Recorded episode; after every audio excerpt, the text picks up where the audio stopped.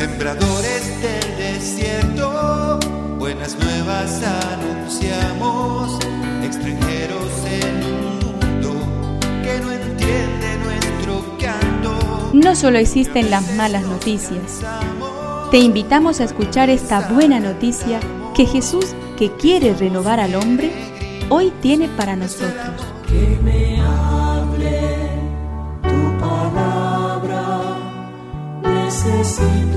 Señor, de tu alimento. Hoy en todo el mundo se escuchará esta palabra. Marcos 16 del 15 al 20. Jesús dijo a sus discípulos, Vayan por todo el mundo, anuncien la buena noticia a toda la creación. El que crea y se bautice se salvará, el que no crea se condenará. Y estos prodigios acompañarán a los que crean. Arrojarán a los demonios en mi nombre y hablarán nuevas lenguas.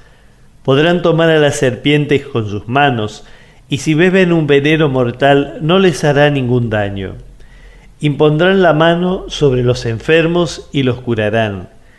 Después de decirles esto, el Señor Jesús fue llevado al cielo y está sentado a la derecha de Dios.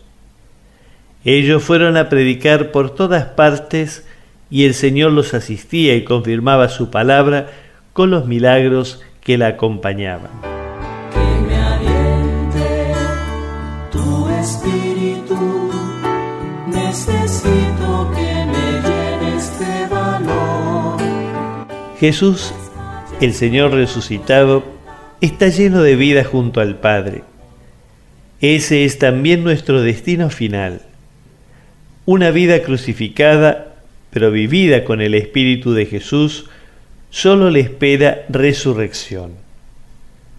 Un día, todo lo que aquí ha quedado a medias o no ha podido ser, lo que hemos estropeado con nuestro egoísmo y mediocridad, lo que solo ha quedado en deseos, lo bueno, justo y hermoso que no hemos podido disfrutar o conocer, alcanzará en Dios la plenitud. Cristo será nuestro cielo.